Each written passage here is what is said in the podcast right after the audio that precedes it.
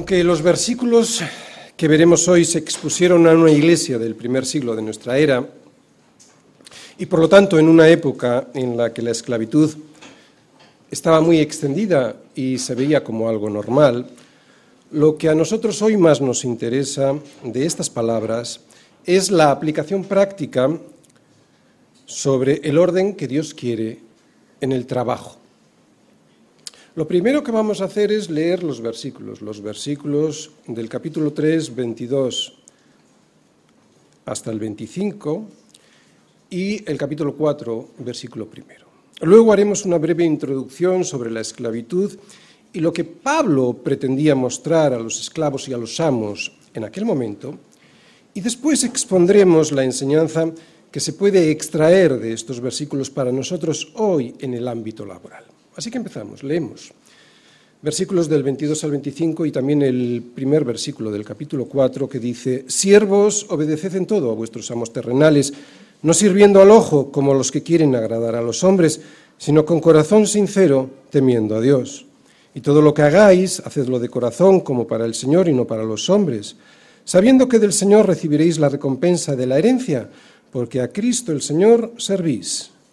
Mas el que hace injusticia recibirá la injusticia que hiciere, porque no hay acepción de personas.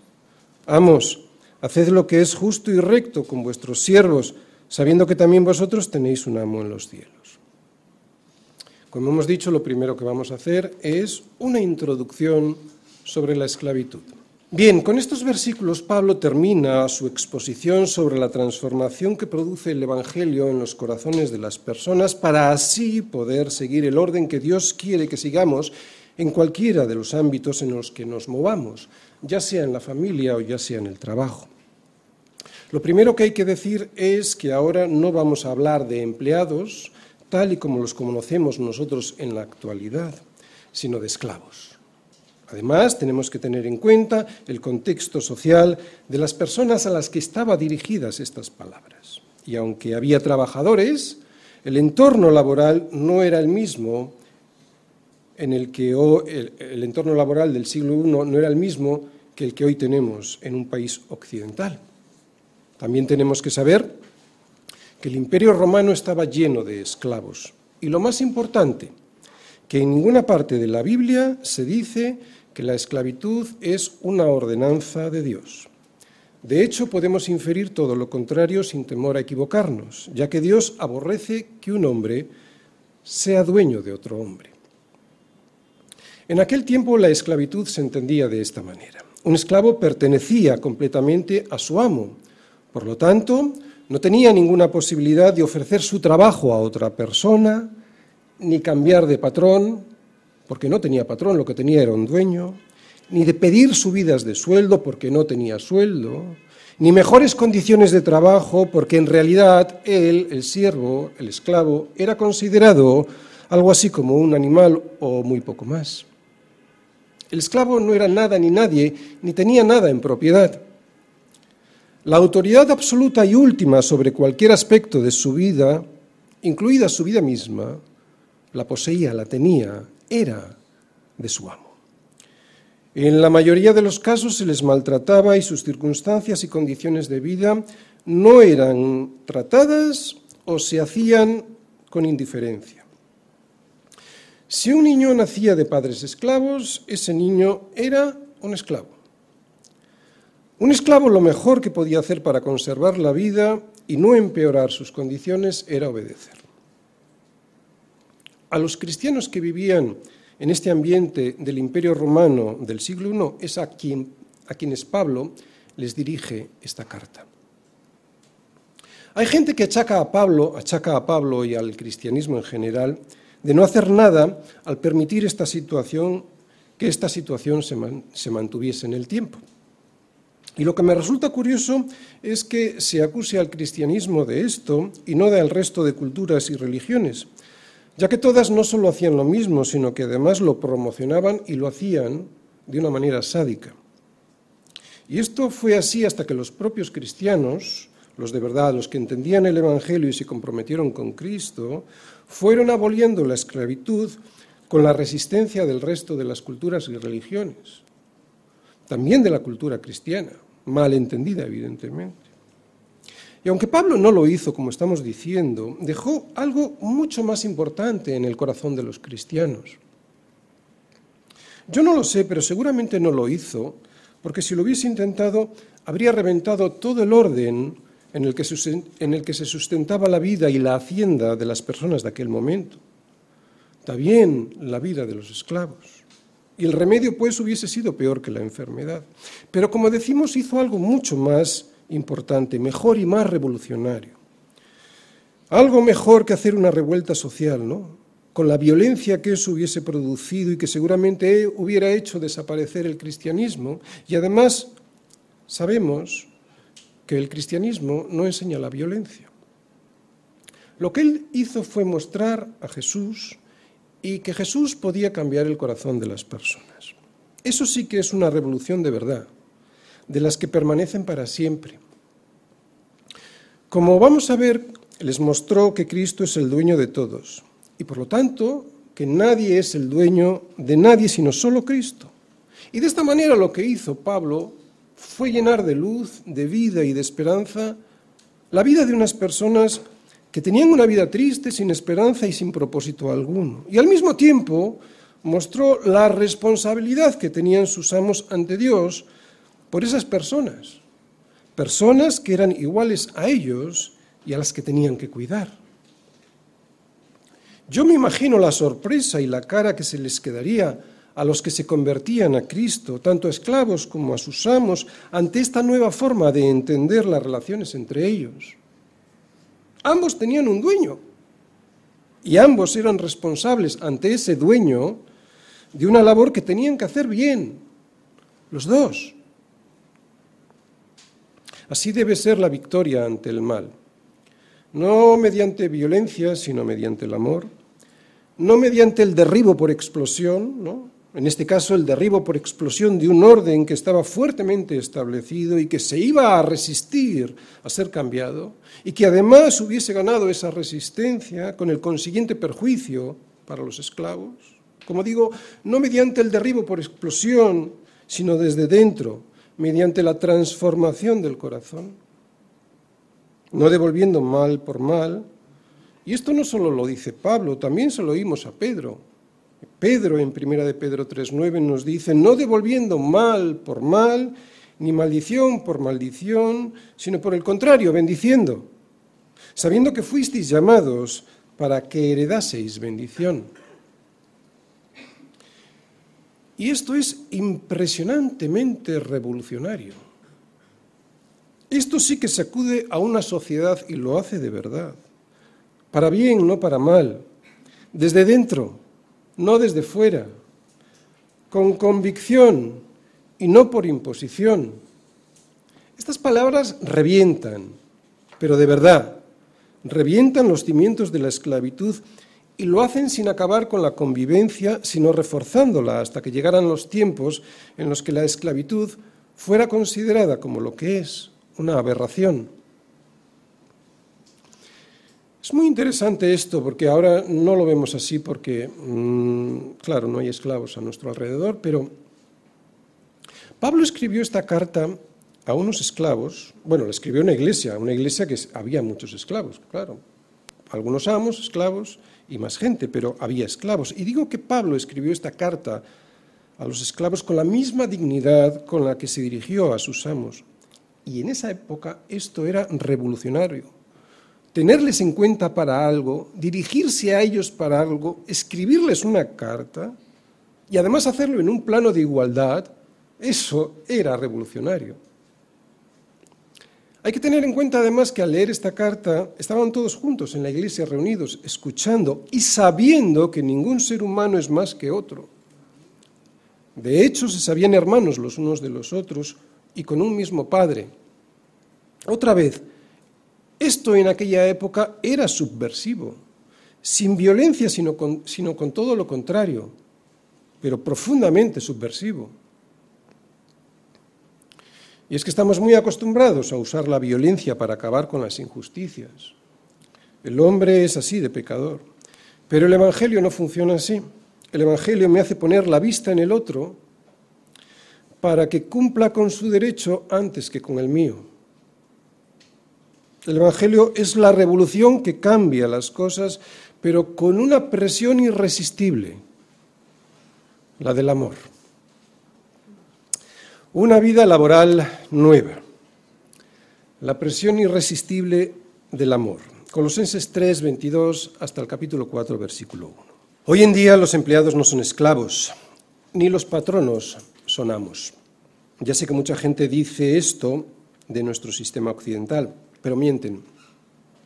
No es que estén mal informados, es que mienten directamente.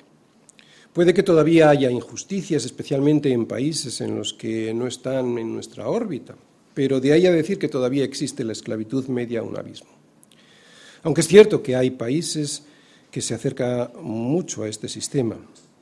Y aunque el cristiano no puede permanecer insensible a las injusticias que ve alrededor, sin embargo, hoy en día un empleado no está de por vida sujeto a su empleador. Incluso los estados de nuestro entorno ofrecen al trabajador el derecho a ir a la huelga para presionar por las situaciones injustas que consideren. Es cierto que no vivimos como en el Edén, pero eso no lo vamos a arreglar nosotros. Hay ideologías que lo pretenden, ¿eh? Y ya sabemos cómo terminan. Lo que nosotros sí podemos poner de nuestra parte es no violentar el orden que Dios nos da para que nos vaya bien, para que nos vaya bien incluso en un mundo caído como este en el que vivimos. Ya seamos trabajadores o empleadores, cualquier cristiano que esté comprometido con el Evangelio de Jesucristo, o sea, con la verdad, quiere saber cómo se ha de comportar también en el ámbito laboral. Y eso es lo que Pablo hoy nos va a mostrar a todos en estos versículos, los vamos a volver a leer. Siervos, obedeced en todo a vuestros amos terrenales, no sirviendo al ojo como los que quieren agradar a los hombres, sino con todo corazón, con corazón sincero, temiendo a Dios. Y todo lo que hagáis, Hacedlo de corazón como para el Señor y no para los hombres. Sabiendo que del Señor recibiréis la recompensa de la herencia, porque a Cristo el Señor servís. Mas el que hace injusticia recibirá la injusticia que hiciere, porque no hay acepción de personas. Amos, haced lo que es justo y recto con vuestros siervos, sabiendo que también vosotros tenéis un amo en los cielos. Muy bien, el esquema que hoy vamos a ver será el siguiente. Primero, cómo hay que trabajar y para quién lo hacemos, versículos 22 y 23. Segundo, la recompensa por hacerlo bien, versículo 24. Tercero, la advertencia por hacerlo mal, versículo 25. Cuarto, cómo ejercer la autoridad en el trabajo, versículo primero del capítulo 4, primera parte. Y quinta parte, la advertencia si no se hace bien, también el versículo primero del capítulo 4, pero la segunda parte. Primera parte, ¿cómo hay que trabajar y para quién lo hacemos? Siervos, obedeced en todo a vuestros amos terrenales, no sirviendo al ojo como los que quieren agradar a los hombres, sino con corazón sincero, temiendo a Dios. Y todo lo que hagáis, hacedlo de corazón, como para el Señor y no para los hombres. Vamos a ver cuatro cosas. Lo primero que vemos, lo primero que vemos en estos versículos es una estructura de autoridad. Por lo tanto, lo primero que aprendemos es que la falta de respeto a los jefes es algo que está en contra del orden de Dios. Si no te gusta tu trabajo o no te gusta tu jefe, pues lo dejas y ya está. Pero enfrentarte a él, y esto es lo importante, sin la consideración debida a su función, eso es algo que la Biblia detesta y no enseña. ¿Sabes dónde se aprende esto? Esto viene de serie en nuestro corazón y nos lo refuerza, por ejemplo, la televisión, en los programas, ya sean de debate político, ya sean de, de cotilleos, en los que los que participan se tiran entre ellos los trastos a la cabeza con palabras malsonantes y sin ningún respeto entre ellos. Así están los jóvenes. Eso es lo que aprenden. Ya les viene de serie, pero encima lo refuerza. Están desatados. Ya puedes ser maestro o policía o juez o estar en una posición de autoridad que si se te ocurre sugerirles que hay algo que están haciendo mal, muchos de ellos te miran con una mirada asesina y puedes acabar incluso en el hospital. Esto lo detesta Dios. Y esto no lo puede soportar ninguna sociedad que pretenda funcionar medianamente bien. De hecho, Jesús nos da un buen ejemplo sobre ello. Si siendo Dios, Él se sometió a las autoridades de su tiempo, y desde luego estas autoridades no le trataron muy bien, ¿quién soy yo para no hacerlo? Así que lo primero que vemos es una estructura de autoridad que hay que respetar. ¿Y cuál es lo segundo que vemos? Lo segundo que vemos viene derivado de esto primero. Los empleados deben obedecer en todo a sus amos. Esto viene en el versículo 22. Y es perfectamente entendible que este todo no puede incluir aquello que sea un pecado o que atente contra las normas establecidas por las leyes. De hecho, esta enseñanza, lo que acabo de decir, está por toda la Biblia. Tengo que obedecer a Dios antes que a los hombres y tengo que respetar la autoridad de la ley. Pero es curioso porque aquí, aunque está hablando a los eh, siervos, Pablo ahora, en un guiño a los siervos sí, a los siervos de aquel entonces, les dice a los amos, entre líneas, les dice, mirad, vosotros solo sois amos terrenales. No podéis organizar la vida de vuestros siervos como si fueseis Dios, porque no lo sois. Sois amos terrenales. Lo dicho, está hablando a los siervos, pero con esta palabra, a vuestros amos terrenales, ya les está diciendo algo a los propios amos. Así que en esta primera línea Pablo ya nos marca la frontera a todos, a los amos del siglo I y a los empresarios del siglo XXI, la frontera entre lo que se puede pedir y lo que no se le puede pedir a alguien que está trabajando para nosotros.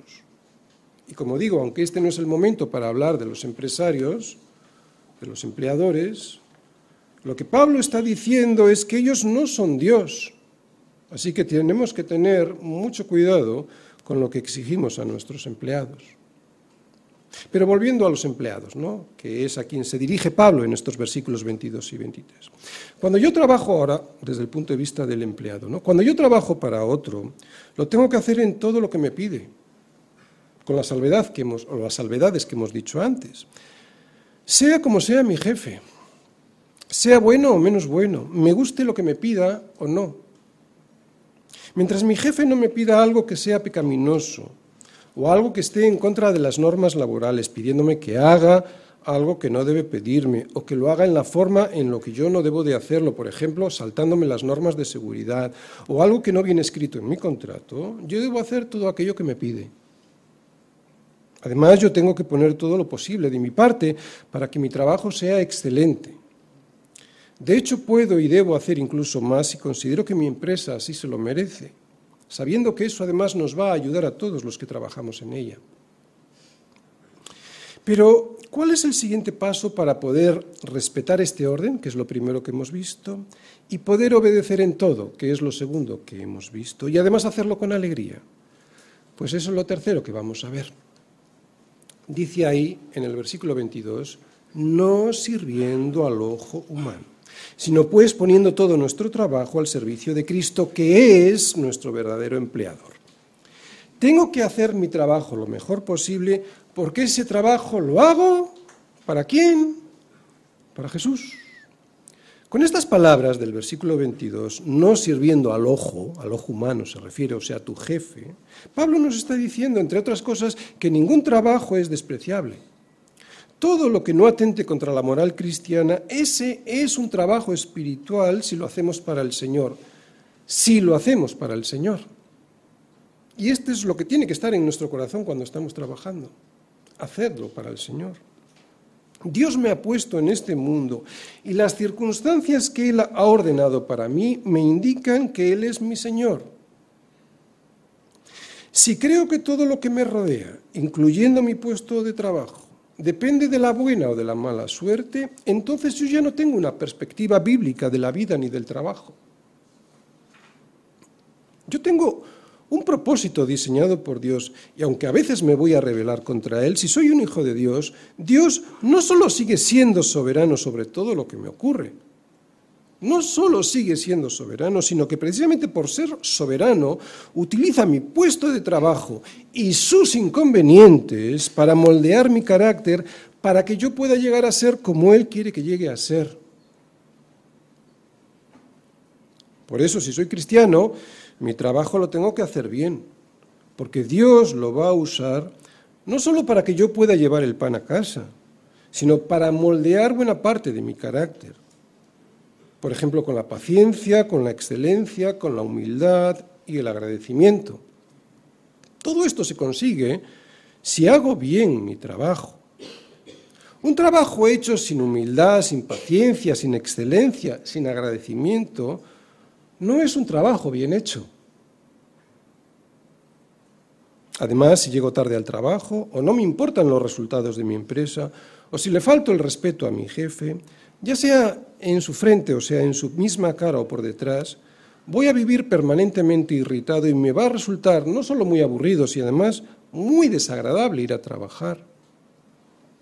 Así que lo primero que vemos en estos versículos es que hay una estructura de autoridad que yo debo respetar. Lo segundo que hemos visto es que yo tengo que obedecer en todo.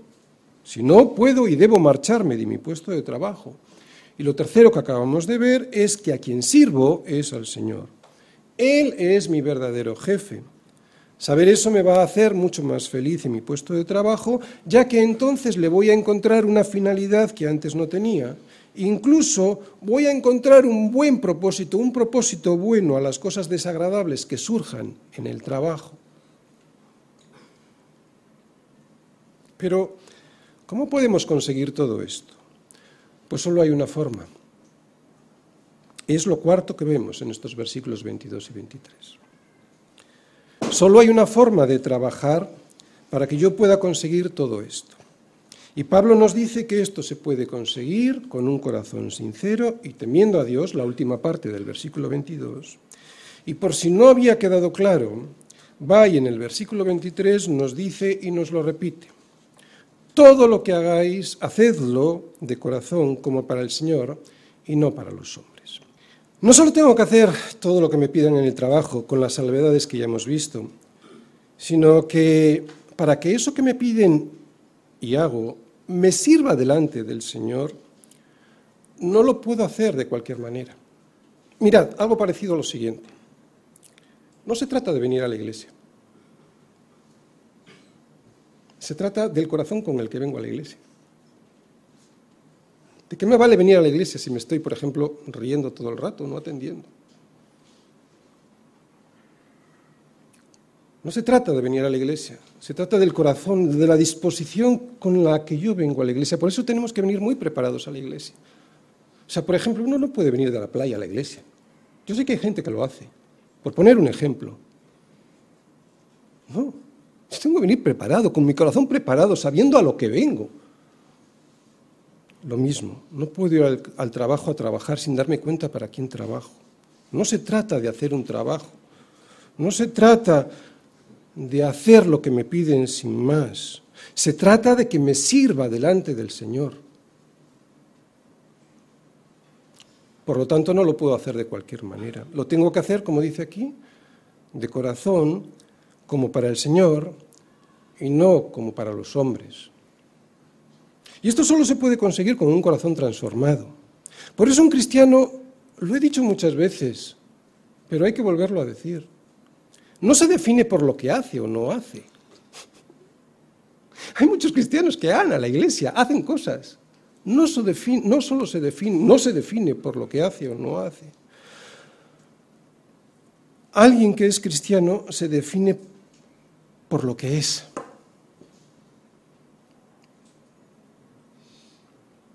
Y lo que ese cristiano es lo determina quién es su jefe.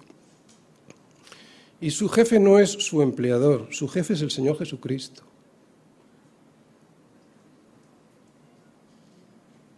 Aquí está la clave para entender, aceptar y poner por obra.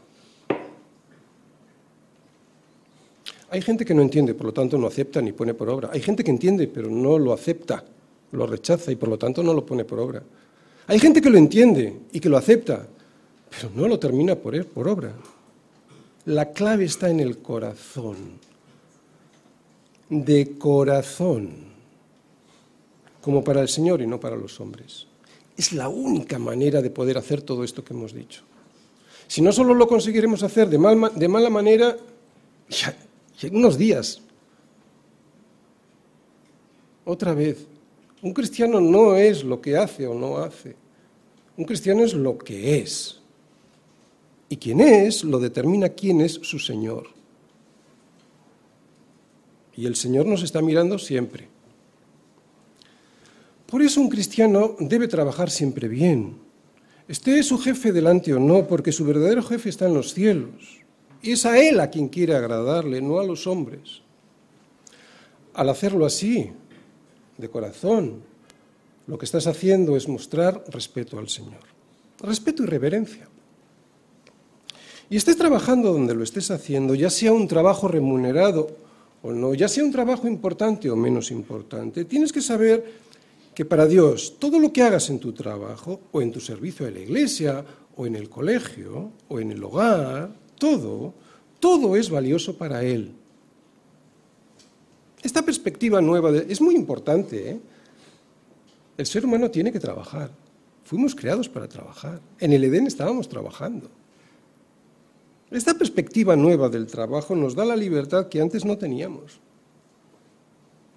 Trabajamos para un Señor que nos ha liberado también de la esclavitud de hacer el trabajo como una carga insufrible. Aprovechate de esa libertad. Por eso, si te aprovechas de esa libertad, podrás vivir una vida laboral nueva, diferente a como antes la vivías. Es una vida nueva en el matrimonio, es una vida nueva con los hijos y ahora también es una vida nueva en el trabajo. Todas estas funciones las tenemos que hacer y hacer bien, porque hay que hacerlas como para el Señor. Y si Él es nuestro jefe, de Él también recibiremos la paga. A ver, no el sueldo, la paga, pero la que importa. ¿Por qué? Porque es a Cristo a quien servís. Y es lo que vamos a ver ahora en la segunda parte, versículo 24. Segunda parte, la recompensa por hacerlo bien. Sabiendo que del Señor recibiréis la recompensa de la herencia, porque a Cristo el Señor servís. Tú y yo servimos a Dios a través de nuestro trabajo, no importa cuál sea ese trabajo, todos, hasta los niños, tienen un trabajo. No solo en la iglesia se sirve a Dios, no solo el pastor está sirviendo al Señor. Cualquier empleo u ocupación, esté gratificada económicamente o no, por ejemplo, las mamás no tienen un sueldo por hacer su trabajo, cualquier empleo u ocupación lo tenemos que realizar para el Señor, porque es a Cristo a quien servís. Así debe ser nuestra vida laboral o de servicio, con la vista puesta en Cristo. Dios se agrada si tu trabajo lo haces bien. Escúchalo otra vez. Y por lo tanto se desagrada si lo haces mal. Dios se agrada si tu trabajo lo haces bien. Se agrada tanto que Él dice que depende cómo lo hagas, recibirás como recompensa una herencia que será más o menos importante dependiendo de cómo hayas desempeñado tu trabajo. Esto es algo que la gente no piensa, pero está escrito en la Biblia. No estamos hablando de la salvación, porque la salvación no es por obras, para que nadie se gloríe. De lo que Pablo habla es de un incentivo que será entregado en forma de recompensa el día de la salvación. Y yo no sé en qué consistirá, pero será tan importante que estoy seguro que en ese día nos arrepentiremos profundamente de no haber sido más fieles al Señor en el trabajo o en la función que nos tocaba realizar. Nos gustaría volver, a ver si es posible, para cambiar muchas cosas. Vamos todos a Efesios, Efesios 6, versículos del 5 al 8, para ver cómo Pablo dice esto mismo, pero a los Efesios. Fijaros, dice así. Siervos, obedeced a vuestros amos terrenales con temor y temblor, con sencillez de vuestro corazón, como a Cristo, no sirviendo al ojo como los que quieren agradar a los hombres, sino como siervos de Cristo, de corazón haciendo la voluntad de Dios, sirviendo de buena voluntad como al Señor y no a los hombres. Fijaros, sabiendo que el bien que cada uno hiciere, ese recibirá del Señor, sea siervo o sea libre. Así que vemos que esta recompensa depende del trabajo que hacemos en esta tierra. Pero el bien que nos será entregado, que les dice a los efesios, la recompensa que les dice a los colosenses, no dependerá tanto de lo bien o mal que hayamos hecho en nuestro trabajo, sino sobre todo, y aquí está lo importante, de la disposición que teníamos en nuestro corazón cuando hicimos ese trabajo. ¿Por qué? Porque a Cristo el Señor servís, no servimos al ser humano. Y esto nos hace libres. Servir a un Señor bueno y misericordioso nos hace libres, porque la recompensa, la verdaderamente importante, esa nos viene del Señor. ¿Qué quiere decir esto? La libertad que nos da Cristo, en el trabajo en este caso, es que no dependemos de los hombres y de sus arbitrariedades para recompensarnos, sino que dependemos del Señor. Y el Señor ve tu corazón. El Señor es bueno y fiel. Es Él quien se tiene que deleitar en el trabajo. Por supuesto que tu jefe, el de tu empresa también. Pero si tienes contento a Dios, yo estoy absolutamente convencido que tu jefe terrenal también lo estará. Y aunque tu jefe pudiera ser un energúmeno o un despistado que no valorase el trabajo bien hecho por ti, a ti a quien te debe importar es, a quien te debe importar es el Señor, porque es a Cristo a quien sirves. ¿Y sabes por qué? Porque es el único que puede ver tu corazón. Y es que a veces el trabajo pues no salió bien. Pero si tú le pusiste verdadero interés, eso es lo que el Señor ve y valora tu corazón.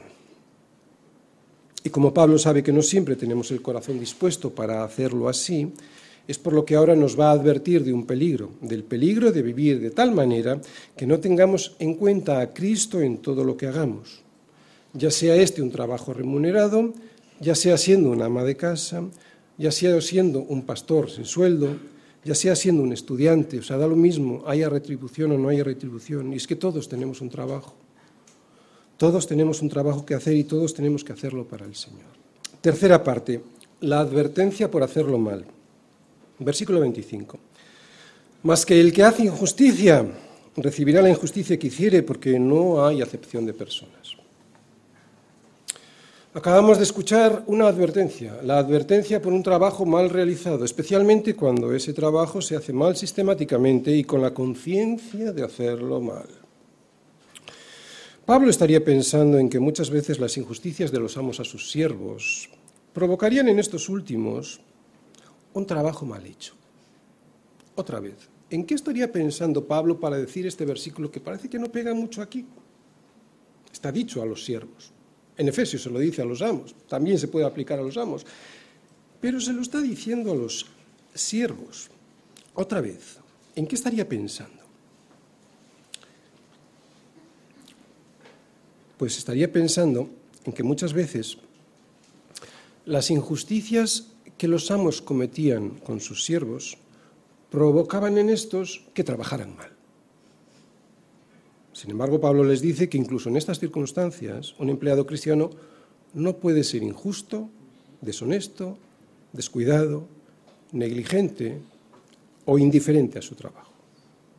Que da igual si la injusticia la comete un siervo o un amo, porque el Señor no hace acepción de personas. ¿Y sabes por qué Pablo le diría esto a los siervos? Porque lo que estaría pensando es que muchos siervos que se convertían al cristianismo pensarían que las injusticias de sus amos les libraban ahora de ser honestos en su trabajo. Pero Pablo les dice esto a ellos y a nosotros hoy, cuidado.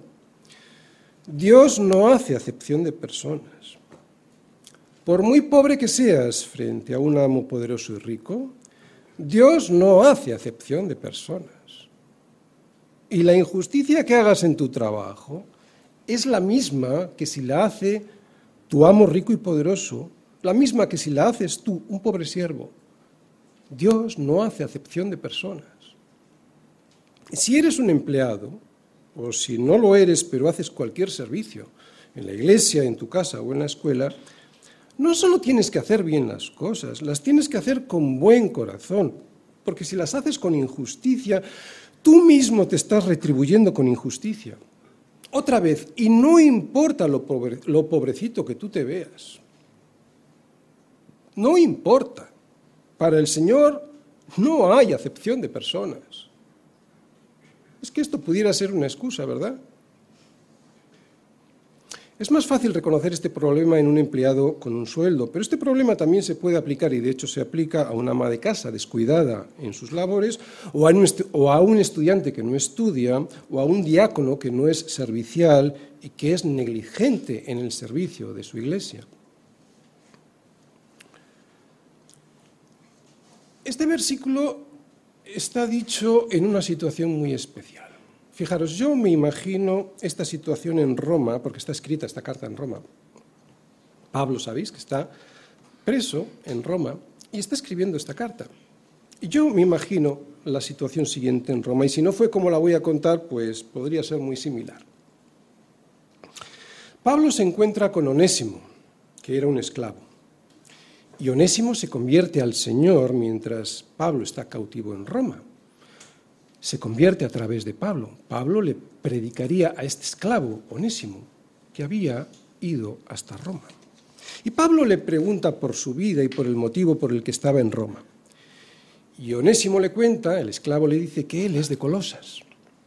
En ese momento Pablo le dice que tiene un buen amigo cristiano que vive en Colosas y que ahora él, Onésimo, él que se ha convertido podría reunirse con su amigo en su iglesia, que resulta que es una congregación que se juntaba en la misma casa de ese amigo.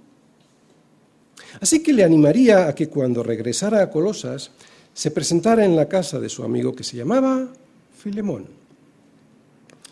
Pero Onésimo quedaría lívido, con la cara lívida, al enterarse que el amigo que le recomendaba a Pablo era Filemón, su propio amo. Y claro, Pablo se entera que Onésimo no estaba en Roma haciendo ningún recado para su amo Filemón, sino que se había escapado, y muy probablemente por haber robado a su amo o por haberle hecho algún otro daño. Eso lo veremos en la carta a Filemón. Pablo le envía de vuelta con esta carta, la de los colosenses, en la que habla de esta manera a los siervos que no hacen bien su trabajo. Así que el que hace injusticia le está diciendo en esta carta, se lo está diciendo también en este caso a Onésimo, recibirá la injusticia que hiciere porque no hay acepción de personas, aunque seas un esclavo. Pero también hemos de saber que en Dios hay misericordia, mucha misericordia y perdón. Creo que todo esto lo podremos ver cuando prediquemos la carta a Filemón, que es la próxima que estudiaremos en esta serie de cartas desde la cautividad. La justicia que vemos en este versículo lo veremos también y veremos el amor y el perdón de Dios. Pero ¿qué dice a los amos? Porque hasta aquí hemos visto lo que dice a los siervos, a los empleados. ¿Qué dice a los amos? Sabemos que Pablo envía de vuelta a Onésimo a su casa con esta carta y con otra para su amigo Filemón, que es una carta que habla más extensamente sobre esto mismo que ahora les va a decir a los amos porque Filemón era un amo que tenía siervos, uno de ellos Onésimo. Entonces, esa carta nos va a explicar más profundamente todo lo que tenemos que saber a algunas personas, a los jefes que son cristianos. De cualquier manera, esta frase, aunque es muy corta, dice mucho, la que vemos ahora en Colosenses. Y como todos de alguna forma, todos de alguna forma tenemos a alguien trabajando para nosotros, a nuestro servicio, pues en realidad es un versículo que nos, podemos aplicar todos, ¿de acuerdo? Versículo 24, cuarta parte. ¿Cómo ejercer la autoridad en el trabajo? Amos, haced lo que es justo y recto con vuestros siervos. Bien, vemos que ahora Pablo se dirige a los amos y con pocas palabras, pero muy atinadas, destroza la esclavitud. Destroza la esclavitud sin llamar a la rebelión. Así es como el cristianismo reventó los cimientos en los que se apoyaba la esclavitud. No con revolución, sino con justicia. Pero una justicia que surge del corazón.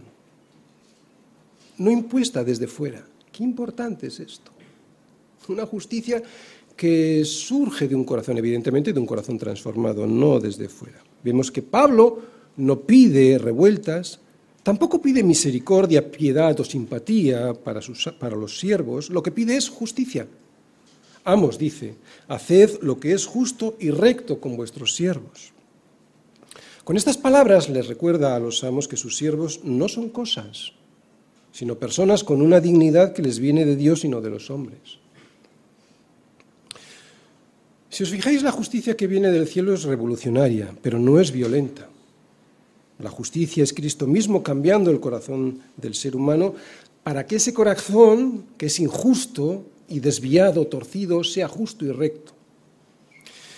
El Evangelio transforma tanto al siervo como al jefe. Y atención, lo hace convirtiendo a ambos en esclavos, en esclavos de Cristo. Ambos sometidos a un mismo Señor. Esta es la forma como los cristianos podemos y debemos solucionar nuestras diferencias en todas las áreas de la vida, no solo en el trabajo. Sin violencia ni imposiciones, sino todos viviendo sometidos a un mismo Señor, Señor que demanda que se aplique la misma justicia para todos. Porque es desde dentro, como estoy diciendo, es desde dentro, con un corazón egoísta, pero transformado en un corazón servicial, desde dentro desde donde se cambien de verdad y para siempre las injusticias. No desde fuera y por obligación, que como mucho lo que consiguen es un cambio circunstancial, pero nunca permanente. Volvemos todos a Efesios 6, al versículo 9. Fijaros lo que dice ahí. Vosotros amos, es el versículo paralelo a, a este que estamos viendo, pero en Efesios, ¿vale? Vosotros amos, haced con ellos lo mismo, dejando las amenazas sabiendo que el Señor, de ellos y vuestro, está en los cielos y que para Él no hay excepción de personas. Si los amos se dan cuenta de esta verdad, o sea, que ellos también tienen un amo en los cielos, les será más difícil tratar sin amenazas y con justicia perdón, más fácil tratar sin amenazas y con justicia a sus siervos. O sea, el hecho de entender que yo también tengo un amo en los cielos me va a ayudar a tratar con justicia y sin amenazas a los que trabajan para mí. ¿Por qué? Porque a ellos, a los empleadores, también les gustará que así les trate aquel que ejerce autoridad sobre ellos, que es el Señor. De esta manera, Pablo, ¿qué es lo que hace? Destroza la esclavitud iguala a un esclavo con su amo, ¿os dais cuenta? Los pone al mismo nivel. Y para nosotros hoy, ¿cómo debe ser un jefe cristiano? Si un jefe es cristiano, debiera ser lo más parecido a Cristo sobre la tierra. Y Cristo fue un siervo, justo y recto. Para Dios un jefe no es más que su empleado. Tan solo ejerce una labor diferente, ni mejor ni peor, sino diferente. Así pues, es justicia, no condescendencia, lo que pide Dios a los amos a los que se dirige con esta carta a través de Pablo. Voy a hacer un paréntesis, tampoco quiero ser ingenuo en este tema.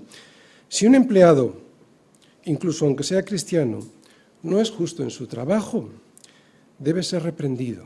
E incluso si es reincidente, puede y seguramente deba ser despedido. Y esto no es amenazar. Esto es también cumplir con la justicia que Dios quiere a la hora de trabajar. Él quiere que lo hagamos bien. Él no quiere vagos, no quiere flojos. La justicia es para ambos y se debe aplicar sobre ambos. ¿Por qué? Porque Dios no hace acepción de personas. El Evangelio no premia la irresponsabilidad. El Evangelio, después de avisar sin amenazar y de ofrecer perdón y misericordia, castiga la irresponsabilidad si es pertinaz, sobre todo si es pertinaz porque es muy dañina. Cierro el paréntesis porque estaba dedicado a los amos. Este versículo va para los amos. Como digo, aquí Pablo se dirige a los amos, a los jefes. Así que justicia y, y funcionar o actuar con rectitud justicia y actuar con rectitud es lo que tenemos que ejercer con nuestros empleados. Y somos muchos los que tenemos alguna autoridad sobre otras personas. ¿eh? No solo son aquellos a los que llamamos jefes los que ejercen autoridad. Muchos, sin darnos cuenta, somos jefes de otros. Y ambos, los que obedecen y los que mandan, somos siervos. Siervos que todo lo que hacen debiera reflejar la gloria de Dios. Así que cuidado. ni unos ni otros. No abusemos ni amenacemos, porque muchos hemos caído aquí. Cuidado con las amenazas. Quinta parte. La advertencia si no se hace bien, sabiendo que también vosotros tenéis un amo en los cielos. Sabéis, este versículo lo iban a escuchar muchos en Colosas, pero a uno muy especialmente le iba a causar gran impresión. ¿Te imaginas el impacto de este versículo sobre el corazón de Filemón? Y además leído en su propia casa. ¿Recordáis la historia? Onésimo se había escapado y ahora volvía. Y según ciertas normas, el castigo podía ser muy grave. Y escucha Filemón esto en su propia casa, en su propia casa, con todos reunidos. Y Onésimo también seguramente escuchando, amos, haced lo que es justo y recto con vuestros siervos, pero atención, sabiendo que también vosotros tenéis un amo en los cielos. Aquí se apela a un corazón de un amo al que su esclavo había abandonado y al que por lo tanto le correspondía un duro castigo. Un castigo que probablemente pudiera llegar hasta la muerte por haberse escapado seguramente con algo robado. Son unas palabras escritas por su amigo Pablo, amigo de Filemón, y llevadas hasta su misma casa por el esclavo que le había traicionado, pero que ahora viene arrepentido. Ahora y después de escuchar estas palabras y la conmoción que habría producido en Filemón estas palabras, podemos entender mejor en qué consiste la revolución del Evangelio. ¿Entendéis? Después de escuchar estas palabras, Filemón tendría que cambiar muchas cosas. ¿Entendéis ahora en qué consiste la revolución del Evangelio? Y otra cosa muy importante. Ya veremos quién pagó por el daño que Onésimo probablemente ocasionó a su amo, porque Pablo no mira hacia, otro lado frente a las injusticias. Pero eso lo veremos cuando prediquemos la carta a Filemón. Ahora lo importante es saber que el jefe también tiene un amo en los cielos y que a él, al jefe, también le gustará ser tratado con misericordia cuando llegue a su presencia. Termino. Aquí el trabajo cansa. Pero eso es por culpa del pecado. Suena raro, pero Dios había encomendado el trabajo para que el hombre se gozase en él y eso le diese la gloria a Dios. Pero debido a la desobediencia al entrar el pecado en el mundo, la maldición también lo hizo. Por eso ahora el trabajo ha de ser realizado con dolor y con sudor. Así se lo dijo Dios a Adán maldita será la tierra por tu causa. Con dolor comerás de ella todos los días de tu vida. Con el sudor de tu rostro comerás el pan hasta que vuelvas a la tierra. Dolor y sudor. Es lo primero que nos viene a la cabeza cuando hablamos de trabajo, ¿verdad? Pero el propósito inicial del trabajo no era ese. Por eso cuando estemos allí con Él, el trabajo volverá a ser lo que siempre tuvo que ser. Un placer, un constante descubrimiento, algo que nos alegrará la existencia y que no nos cansará el hacerlo. De hecho, no necesitaremos dormir para descansar del dolor y del sudor porque allí no habrá llanto.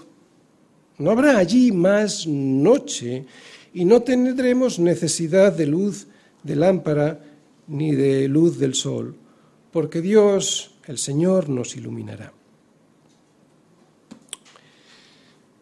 Pilar sueña con una cama en el cielo.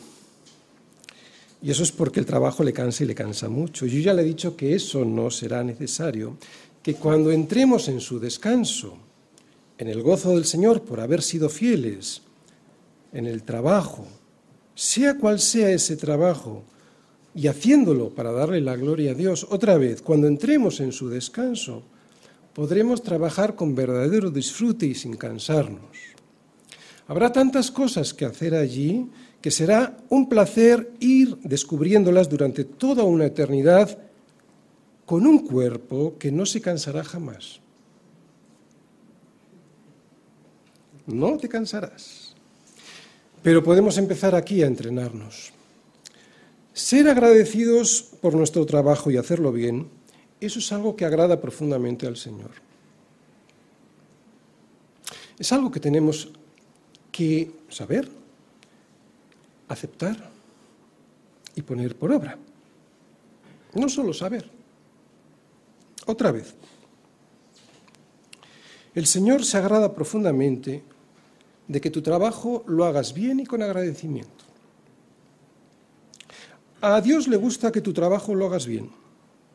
Además quiere que lo hagas con orden y con respeto a tus jefes.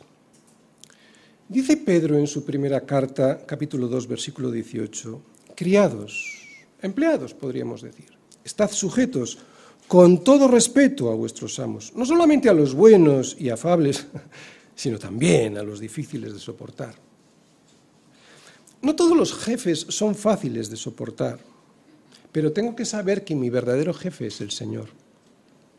Mi jefe es Él y a quien quiero agradar principalmente es a Él. Y aunque lo que hago en el trabajo me va a proveer réditos económicos, porque el obrero es digno de su salario, en último término, con quien realmente quiero y tengo que ser diligente en el trabajo es con Cristo para darle la gloria a Dios. El milagro del Evangelio es que me hace poner la vista en el otro para que yo cumpla con su derecho antes que con el mío. Por eso el Evangelio es la revolución que cambia las cosas, pero de verdad, porque usa una presión irresistible, la del amor. Cuando los dos derechos que hemos visto en los versículos 22 y 23, el derecho del jefe a que yo haga bien el trabajo, y después en los versículos siguientes, el derecho del empleado a ser tratado con justicia. Otra vez, cuando los dos derechos que vemos en estos versículos que hemos visto se cumplen, el trabajo no vuelve a ser como en el Edén, es cierto, pero se le acerca como una sombra que fue, la sombra de lo que fue aquel trabajo y de lo que volverá a ser. Todos iguales delante de Dios, todos trabajando para producir bienes, todos sirviéndose los unos a los otros y a través de este servicio todos dándole la gloria a Dios. Y así debiera ser la vida laboral aquí. El reino, el reino de los cielos se ha acercado en Cristo también en el trabajo. Él es el mundo al revés. Cristo es el mundo al revés, pero para bien. Es a ese mundo al que Él nos invita a entrar. Reconozco la dificultad de seguir ese camino, pero por ello no voy a renunciar a perseguirlo y a predicarlo. Fíjate cómo es este reino. Cuando un jefe no se tiene que preocupar por si le están haciendo bien su trabajo o no, sino en proporcionar el derecho justo y recto a su empleado.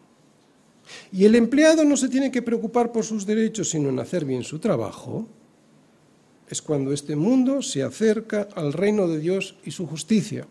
Solo entonces será cuando las demás cosas nos serán añadidas para disfrutarlas de verdad.